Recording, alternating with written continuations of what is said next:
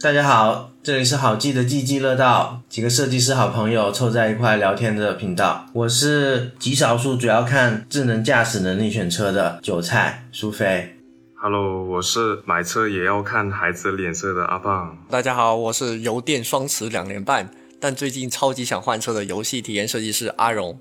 好，那我们今天想要来聊一下，就是智能电动汽车和智能座舱这个话题。你们来介绍一下你们用车情况吧。我个人其实是一个非常喜欢那种精美小车的人，就比如说什么 mini 啊、甲壳虫啊、smart 啊这样的车子，然后包括现在其实国产什么呃宏光 mini EV 那种，其实那种那种样子的车，那种大小的车，我也是很喜欢的。所以我现在其实开的一台电车是大众的 ID 三。其实我这辆车算是一个很智障的车吧，在电动车里面，基本在使用的时候是上车直接直接就连上 CarPlay，然后听歌开导航。虽然它时不时会断掉，我也不知道为什么。然后最智障的时候是是有有有时候会在什么你上车的时候可以连上，然后过段时间它会断掉，然后断掉之后它就永远都连不上你你那一趟开车之后。如果刚好那一趟是我回爸妈家要开个什么一个多小时那种行程，那一个小时我就会非常痛苦，因为它连不上 CarPlay，我就没有办法。用它的那个音响来播音乐，然后就整个行程会非常的无聊。我是半年前买了小鹏的 P 五，刚刚也说我是比较看重那个智能驾驶能力，所以我买它也是因为这个。尽管 P 五我觉得就是外观特别丑。我给智能汽车的定义可能是，就像智能手机的定义跟普通手机相比一样，智能汽车我觉得就是它上面能有一定的智能辅助驾驶，有一些比如说语音交互什么的，然后再加上一个第三方的 APP 可以安装，然后你可以在里面做你手机上能做的事，那我觉得就是智能汽车。那现在你想要的情况，跟你买一台手机一直放在汽车上，你就别动它。那不就可以实现你的这个想法了吗？没有，但是手机有些东西你做不到啊，比如说我可以叫那个语音助手小 P 开天窗之类的，就是它可以控制车上的东西，然后它也可以就是比如说登录你的 QQ 音乐，然后就可以在它车机上面呃播放，用它的车上的喇叭可以放音乐之类的这种。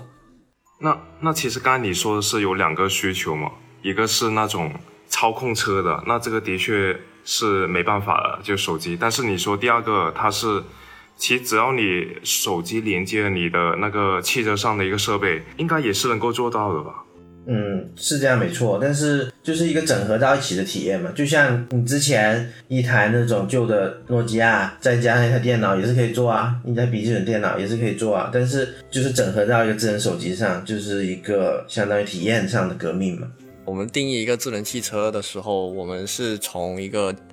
司机的角度，还是从乘客的角度去定义？因为我是觉得现在很多人说智能汽车，它很多情况下会从一个乘客的一个体验去出发。就比如说刚才你们在聊的，比如说听音乐也好啊，开天窗也好等等这些，它其实不是驾驶核心的一个一部分的一个内容，它更多只是说我怎么去跟这个车的其他。的东西进行一个交互，但是我其实我个人其实是对智能汽车这个定义会更倾向于它是从司机的层面去定义的，也就是说它有没有帮我帮我这个司机去做到更多辅助驾驶的事情，比如说自动驾驶也好，比如说什么紧急避障的一些功能也好，等等的一些东西，它有没有做到能在这些方面做得更好了、更智能的情况下，我觉得它才能算是一个智能汽车，这是我对对它的一个观点。嗯，我觉得我的看法可能会比你们更极端一点。就是在我看来，可能如果说能够称得上是智能汽车，可能得是那种能够有个人工智能去帮忙解决一个出行的，就不需要司机去付出一些精力等等的。我觉得这才算是智能汽车。然后，譬如说，我说一下我现在吧，其实目前我主要也是开一台油车嘛。然后，但我很就在近几年时不时会挺心动想要换车的，然后也经常。去看什么那些小鹏啊，然后包括领克等等的那些新能源的一些新品牌吧，新品牌汽车。我最记得一个印象很深刻，就是小鹏那里去给我介绍说这台车很智能的，你试一下坐进去，然后它那个座椅会往后退，然后呢我坐上去之后，它那座椅又往前退，然后那个销售又跟我说，你看这多智能，我当时就很无语，你知道吗？这销售牛逼啊！这个，这个销售牛逼。但但是但是我原本对这个品牌挺有好感，但是他这样说，我就觉得妈的，我买这个就成智商税了。对，所以我定义的第一个就是自动辅助驾驶要到一个水平上才能算是智能汽车。我之所以选这一台车，其实也是大部分是因为这个，因为我倒车比较烂。然后，但是它的那个呃自动倒车的那个东西比较好，所以基本上我现在开了这么久，自己手动倒过三四次吧，其他都是用它的那个自动倒车去倒进去车位里，还是非常方便的。就你现在全全部都用它自动停车吗？这么屌的吗？对啊，对啊，对啊，基本上所有都能用，除非一些比较怪的地方。而且小鹏比较屌的是，路边没有划线，路边就是几台车这样停在那边，中间有空位，它也能识别出来，也能倒进去。那确实挺好的。哎，那然后我想要问你们，觉得你们最想要或者用过最喜欢的车的座舱的功能是什么？阿胖最近是不是有去试驾一些新的车啊？你你有什么感觉吗？我主要是一直在观察观望。如果像刚才苏菲问的这个问题吧，我觉得其实像最近理想的那个那个汽车的那个家庭影院的功能是挺适合，是我挺想要的一个东西来。你你是说它那个后后排娱乐屏吗？对对对对对，因为其实说真的，就是带了有小孩之后，其实这个功能还是挺有需要的。就特别是一些长途之类的一些旅行呢，那跟你丢一个 iPad 给他的区别是什么？你丢个 iPad 给他，那这个 iPad 它怎么放呢？就是它可能是有一些额外你要买一些东西，可能挂在那个它的座位前面。就是如果像理想那样子，它可能是一个家庭影院的话，那你本身就可能是。可以在一个比较舒适的环境下，在车上去看这个东西，我觉得这是不同的一个体验呢。确实，我看过很多评测，大家都很赞美这一个。那荣狗呢？说到理想的车，其实我想说的一个点，我为什么说我最近非常想换车，就是因为看到最近新出的那个极客 X，我会觉得它的整个的设计。会非常的匹配我的一个当前的一个通勤的需求跟平时的一个生活需求，各个情景下的需求。而理想的它个整一套的设计方案，就是他们车舱内部的智能座舱的一个整体的设计方案，其实也是另一方面，它是非常的匹配奶爸的一个设计需求的。我是之前有看到一些车车评 UP 主他们拍了一个理想 L7 的视频，里面有一个情景是非常触动我的，就是他那个。那个 UP 主他自己开了的，开的是一辆奥迪 S 四，但是呢，他说，呃，他开奥迪 S 四有什么一个最大的痛点呢？就是他如果是给后排的那个，呃，他的小孩去换尿布的时候，他必须站在车外，他没有办法在车内，比如说坐在坐在另外一边的一个座椅给他的小朋友换尿布，因为那个空间实在太窄了，那个方那个位置也不方便。那这样他在车外的话，就会导致一个情况，如果下雨的话，或者是你在路边的情况下。这种情况就非常尴尬，其实就是一方面不雅观，另外一方面如果下雨的话也很狼狈。但是如果是比如说像理想 L 七啊，或者是 L L 八 L 九这种车，你是可以很从容的在车舱内部在后排去做这么一个行动的，因为它的空间足够大，你甚至可以直接在它的后排那个间隔里面蹲下，完全是没有问题。就这么一个是小情景，虽然是我现在没有遇到过这样的情景啊，但是我感觉这个情景是非常的真实。我我不知道阿胖有没有遇到过，因为阿胖其实他是已经有小孩了嘛，小孩也也也挺大的了。你你之前有遇到过这样的一个情景吗？我现在开那台车就紧凑型的嘛，其实你真的要换的话呢，还是可以，就是没有那么舒服。但是我觉得在车里很舒服，去换尿布它。也不是一个值得我花几十万块钱去解决的一个问题了，就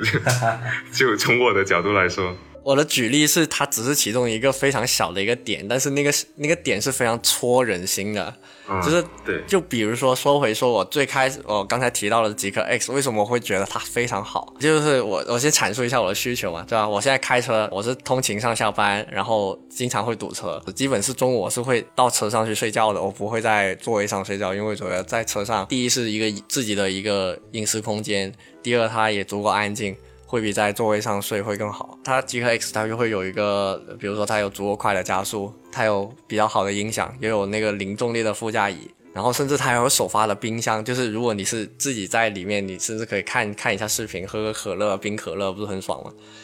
就这种感觉，就会 就会发现，其实它的设计不是说我我只是单纯的堆一个功能出来，因为我觉得以前的一些。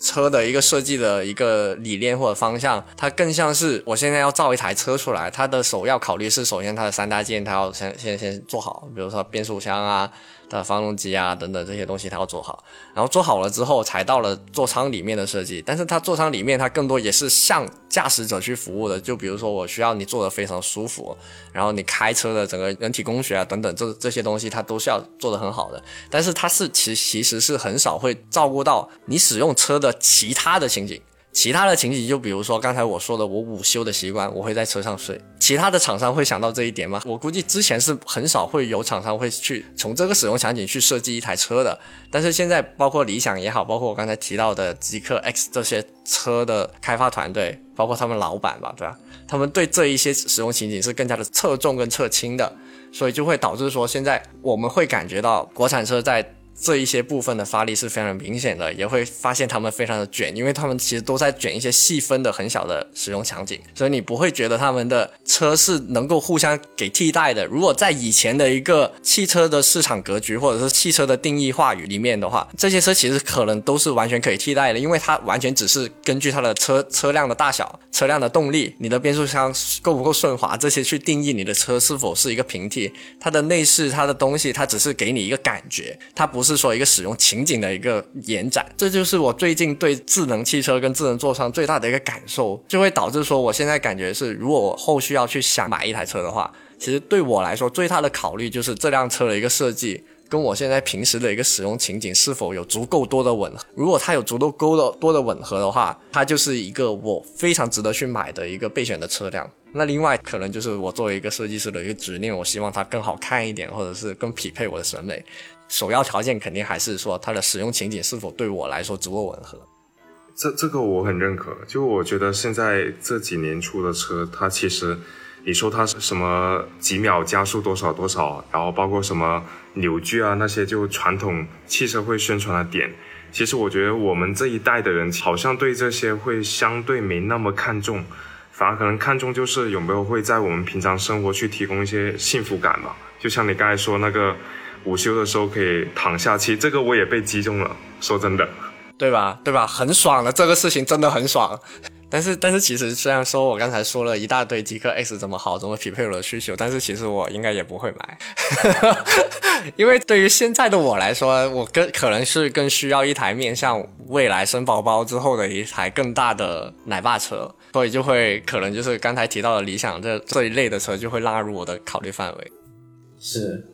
而且买车这种大的消费，其实真的很讲缘分，就是像你找女朋友一样，在你需要女朋友的那个阶段，她有没有出现？对她有没有上市？就是啊，就是我之前买小鹏的时候，举目四望就只有小鹏 P5 可能比较合适一点。但是如果到现在这个时间点，那合适的车又很多了，像极客 X 啊，什么 P7i 啊什么的，那些就很合适。但是现在就买了，你也没办法马上。几个月之后就马上换，那亏超多，所以就是真的买车是一件很讲缘分的事。我当时买 ID 三其实也是类似的情况。